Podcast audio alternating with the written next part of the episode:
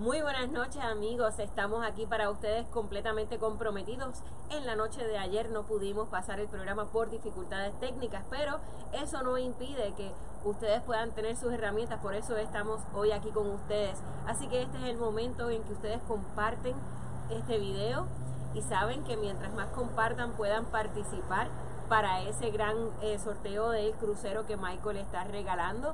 Así que compartan con sus amistades, con sus primos, con sus tíos, con sus vecinos, llamen a todo el mundo, compartan en sus grupos y escriban en los comentarios compartido. Así que estamos aquí disfrutando de esta maravillosa noche. Michael, ¿cómo estás? Buenas noches, bien contento de estar aquí. Eh, compartiendo con nuestros amigos, llevando información valiosa para que ellos puedan seguir aprendiendo y preparándose eh, todos los días para que puedan lograr el objetivo de comprar su casa. Claro que sí, así que vaya buscando su libretita, esa que preparamos para anotar ahí todos los datos importantes que no debemos olvidar o cualquier pregunta para que luego se comuniquen a través de los teléfonos en pantalla o por inbox con Michael Cruz y puedan aclarar cada una de sus dudas.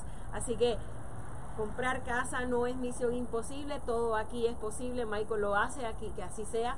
Así que, Michael, cuéntanos qué nos traes hoy. Mira, hoy vamos a estar compartiendo una información que muy difícilmente algún realtor le va a comentar a algún cliente. ¿Cómo cuál?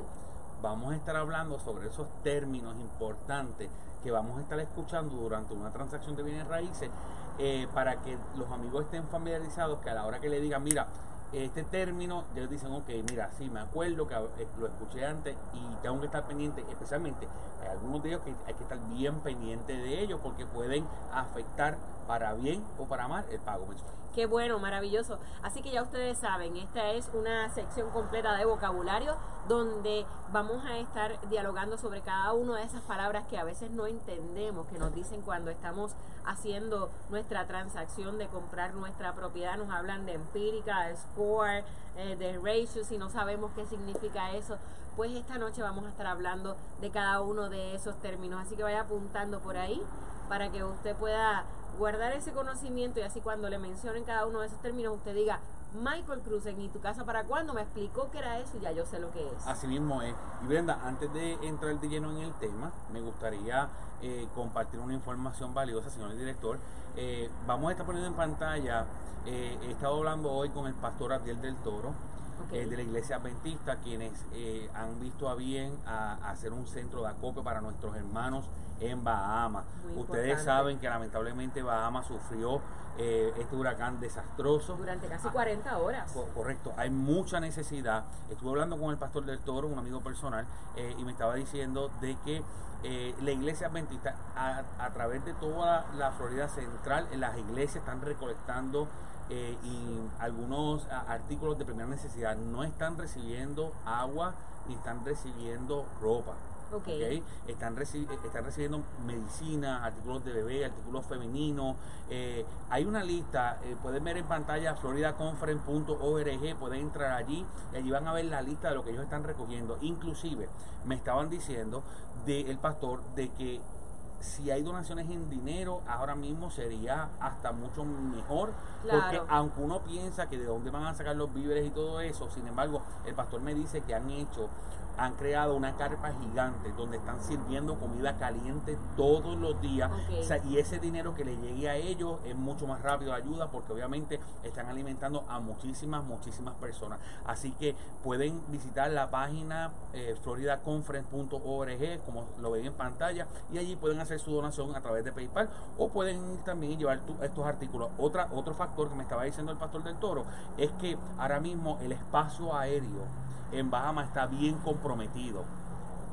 Está bien comprometido, ¿verdad? ¿Por qué? Porque hay mucha gente, tratando, de, llegar. Entonces, eh, se está haciendo difícil. Inclusive me estaba diciendo que la iglesia adventista mandó un grupo de doctores que llevan desde el sábado pasado varados en el aeropuerto de Bahamas esperando para, eh, tratar, para, poder, para poder entrar por, por cuestiones de inmigración y de las aduanas de, de, ellos. ¿no? Sabemos que no es un territorio americano.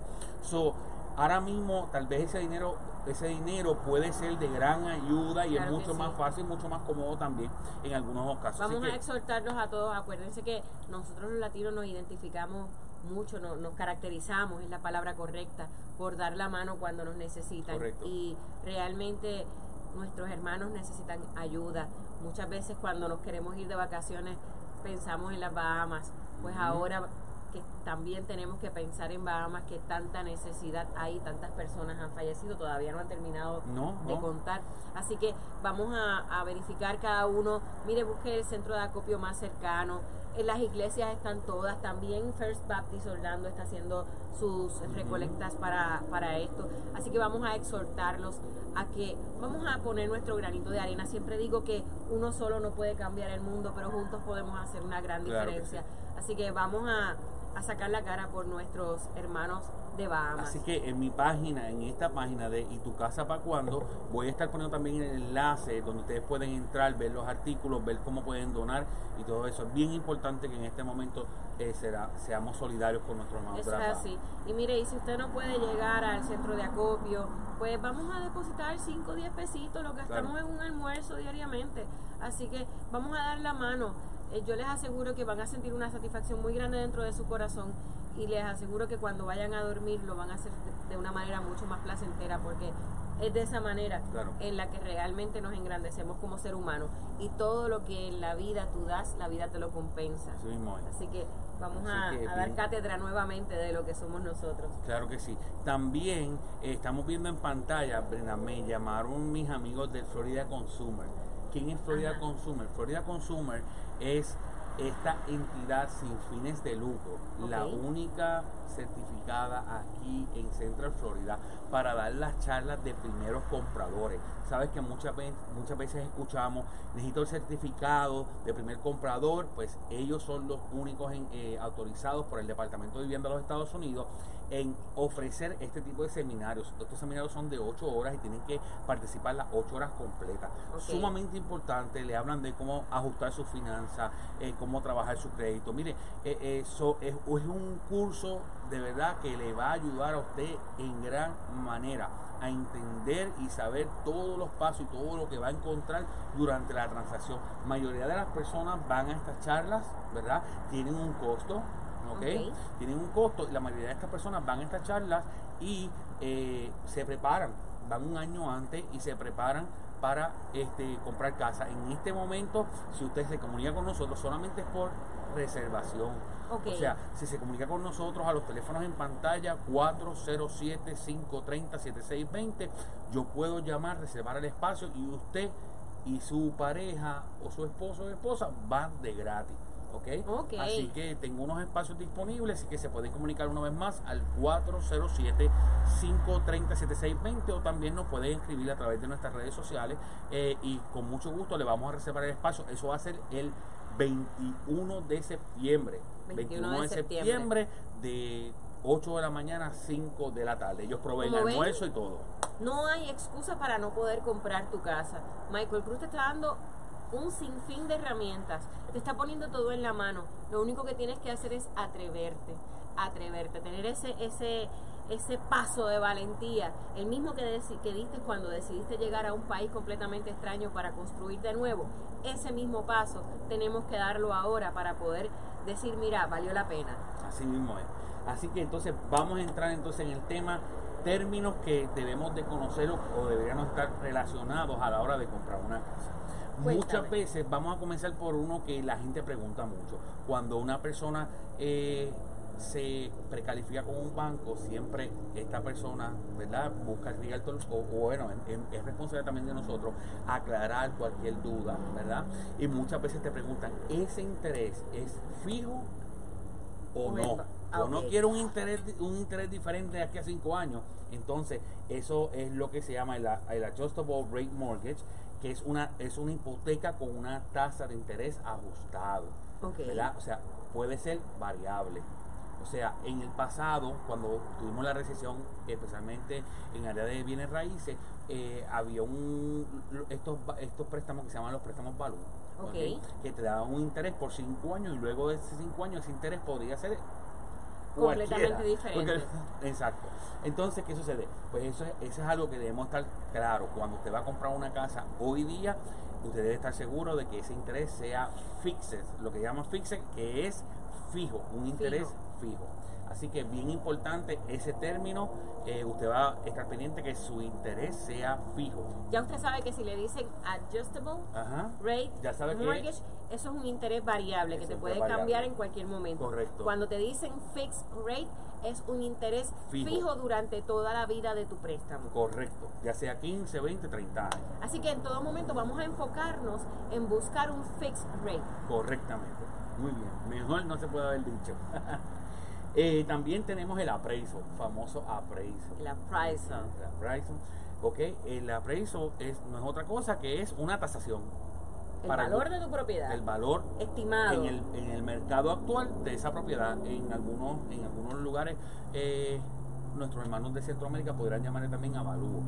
Avalúo. Se conoce también como avalúo. Pero un Avalúo, appraisal- tasación, appraisal. Exacto, es lo mismo. So, un appraisal es simplemente la tasación, ese, ese, ese avalúo, ¿verdad? Ese estimado de lo que vale su casa en el mercado hoy día. Re- importante recalcar, mi gente, no es que el tasador se levantó por la mañana y dijo, ay, esta casa vale 300 mil. No, no funciona así.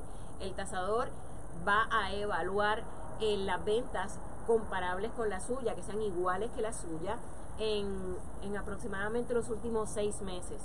Eh, De ahí él ajusta una tasación, un valor.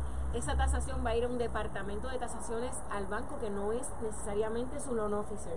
Es un, perdón, es un departamento aparte que va a evaluar esa tasación y si la tiene que penalizar, la va a penalizar. Penalizar quiere decir que le va a quitar un poco de valor. Este, y al final, luego que ese departamento de tasaciones evalúa la tasación, entonces se la envían al departamento de proceso para que continúe eh, su préstamo. Así mismo. Y por ahí también tenemos appraisal contingency, que es una contingencia, o sea, Appraisal contingency. Contingency. Contingency. Sí, eso, Ok. eso, eso significa, porque cuando estamos comprando una casa, nosotros podemos, vamos a decir que hipotéticamente estamos ofreciendo 200 mil dólares por la casa. Ok. Pues dentro de ese contrato, el realtor establece un documento que se llama la appraisal contingency. ¿ok? Ok. Significa que esa oferta que usted está, o sea, ese dinero que usted está ofreciendo es basado en que esa propiedad realmente hace lo que usted está este, ofreciendo. Ok. ¿ok? Y si no, Si no, bueno, entonces vamos a decir el caso de que si la propiedad tasa más de lo que usted ofrece y su oferta fue aceptada, obviamente, usted va a comprar la casa por la cantidad que usted ofreció.